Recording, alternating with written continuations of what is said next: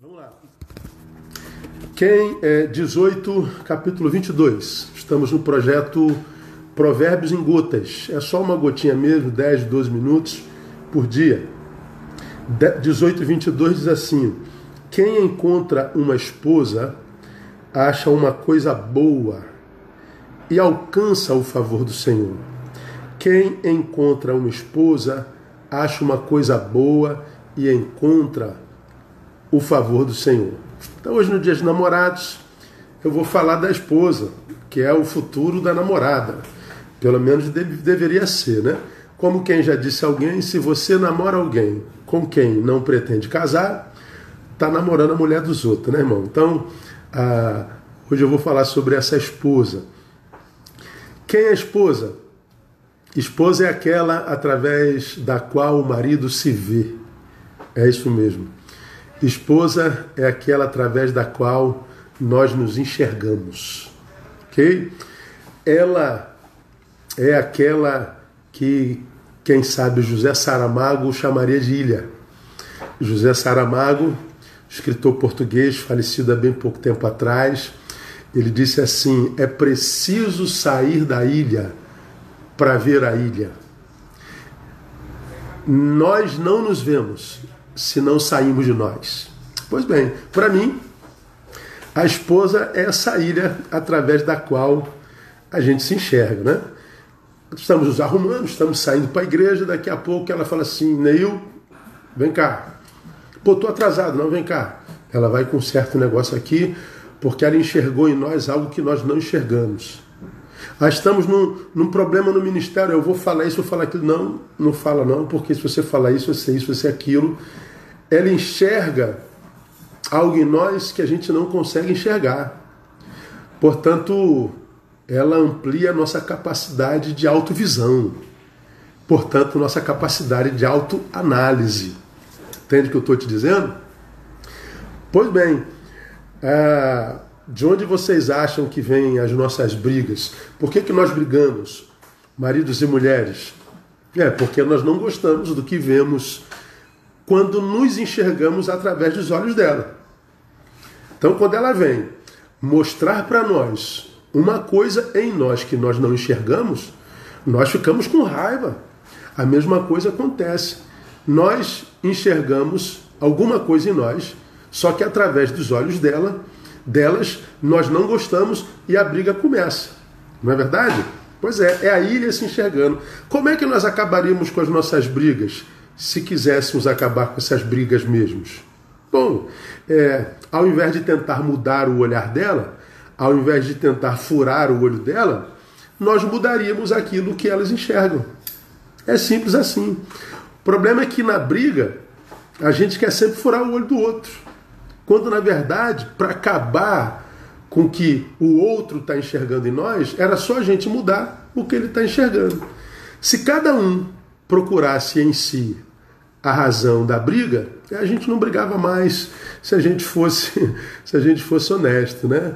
Então, a gente briga porque o que a gente enxerga através dos olhos delas a gente não gosta e a gente acabaria a briga se a gente mudasse o que ela vê e não tentasse furar o olho dela. É só mudar. O problema qual é? O problema é que mudar é algo muito difícil para muita gente. Para algumas pessoas é quase impossível. Por quê? Porque mudar é perder. Como diz a psicanálise, né? Mudar é deixar o que se foi no instante anterior. Então a mudança não é só uma aquisição de um modelo novo, é a perda do modelo velho. Como a gente não sabe perder, a gente abre mão até do novo. E aí a gente vive um amor de apego. O apego é uma desgraça até para o amor. A gente não muda. Se a gente mudasse, a gente brigaria menos com as nossas esposa, lamentavelmente. Né?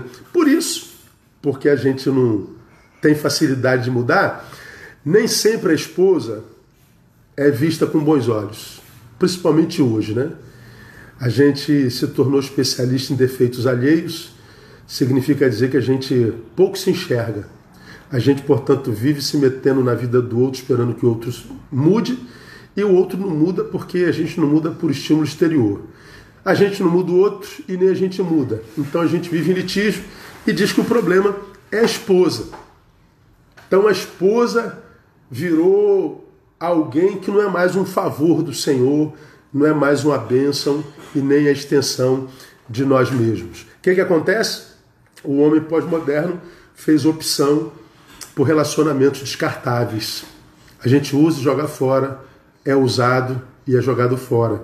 A gente usa e joga fora. A gente vai vivendo essas relações descartáveis. O problema é que esse tipo de relacionamento descartável virou cultura. Hoje é cultural. O homem ele é honrado pelo número de parceiros que tem. Ele não sabe que no final o que sobra é solidão, o que sobra é vazio, o que sobra é arrependimento. Não é verdade? Pois bem, depois disso, que a mulher é, virou quase uma, uma inimiga, é, nós fomos construindo alguns, alguns modelos existenciais que, na verdade, foram construídos e se voltaram contra nós. Ora, se a esposa não é mais um favor de Deus, já não é mais extensão de mim mesmo, ela é um problema para a minha individualidade, portanto eu vou desenvolver relacionamentos descartáveis, isso virou cultura. Homem e mulher, lamentavelmente, que eram seres locupletantes, viraram seres competidores. Deus olhou para o homem e disse: Não é bom só, vou te fazer um ser locupletante, que te locuplete. Mudamos a visão da mulher e a mulher virou competidora, mudou a questão existencial, não é verdade? E aí nós criamos alguns modelos existenciais terríveis, como por exemplo, é, não quero entrar em discussão, o, o feminismo. O feminismo, para muita gente, é uma praga. Para muita gente, para alguns não, para uns é um modelo existencial. Por quê? Porque o, o outro é competidor.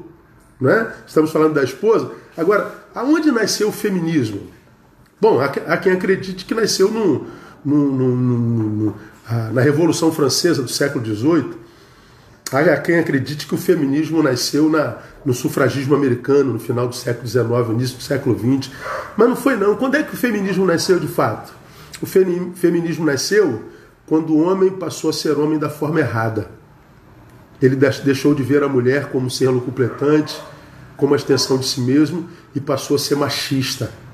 Passou não a amar a mulher, mas a usar a mulher. Passou não a ser parceiro da mulher, mas a diminuí-la. Aí o machismo gerou o feminismo, que é a versão da mulher que se defende do homem machista. Os seres lucupletantes se tornaram competidores. Para mim, o ismo atrás do macho, de onde veio machismo, esse ismo é o adoecimento do macho. Como o ismo atrás da fêmea, que criou o feminismo, também é o adoecimento da fêmea. Bom é quando é macho e fêmea, é quando é marido e esposa. Porque a Bíblia diz que quem achou uma esposa, porque foi bom homem, homem da forma certa, achou a mulher da forma certa. O que, que aconteceu? eles se locupletaram. E quando Deus os viu, disse: É muito bom. Não é verdade? Pois bem. Por isso eu volto para o texto. Quem encontra uma esposa acha uma coisa boa. O texto está dizendo: quem encontra uma esposa, não é quem encontra uma mulher apenas. Porque a esposa não é qualquer mulher. A esposa não é outra mulher. A esposa é o meu eu outro. Por que, que quem encontra uma esposa achou uma coisa boa e o favor de Deus? Por três razões aqui termino. Primeiro, porque ela nos coloca dentro do ideal de Deus. Lá no Éden, portanto, uma questão edêmica e genética, lá no Gênesis, o Criador diz: não é bom que o homem esteja só. E quando ele resolve o problema da solidão, ele não cria qualquer um, nem qualquer uma. Ele não fez a mulher do barro, tirou do próprio homem e fez dele a extensão de si mesmo. E aí disse: agora é bom, porque é marido e mulher, uma extensão do outro. O ideal de Deus é que seja marido e mulher. E mulher, para ser esposa, não pode ser qualquer uma, não pode ser descartável. É bom, por quê? Porque ela multiplica nosso mundo em possibilidades. Por quê? Porque era eu, aí ela chegou, viramos nós. Então, nosso mundo, porque se confundiu, virou dois mundos. Então, nós ampliamos em possibilidades. Somos agora um ser coletivo, um indivíduo coletivo. Então, nós fomos multiplicados. Nela, nós somos ser ao quadrado. Ela amplia nosso leque de possibilidade existencial. E terceiro, ela nos dá um lugar para o retorno. Costumo dizer que desde que a gente nasce, desde que a gente sai do ventre da nossa mãe, como ser humano, a gente busca a nossa felicidade, a gente quer ser feliz. Eu costumo dizer que felicidade não tem a ver com o lugar aonde a gente vá e nem com o que a gente faça lá. Felicidade não tem a ver com aonde eu vou e com o que eu faço. Felicidade tem a ver para o lugar para onde eu volto e com quem me espera lá. Felicidade é um lugar de retorno. Você pode estar em qualquer lugar do mundo. Você pode estar nos lugares mais lindos e caros do planeta. Mas o melhor momento da viagem é o retorno. É quando a gente volta para nossa casa, é quando a gente volta para quem a gente ama. A esposa, quando não é qualquer mulher, a esposa, a extensão de nós mesmos, ela nos dá esse lugar de retorno, ela nos dá esse lugar de, de de, de, de amplitude existencial. Portanto, o texto para mim é mais do que correto. Quem encontra uma esposa acha uma coisa boa e alcança o favor do Senhor. E aí eu defino um homem feliz. Feliz é o homem que tem a amiga, a namorada e a amante na mesma mulher. Essa mulher é a esposa. A minha é André Barreto, meu amor.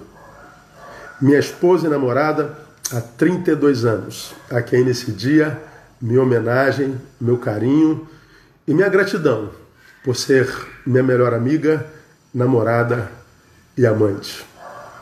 Deus abençoe você e que te dê um final de semana abençoadíssimo.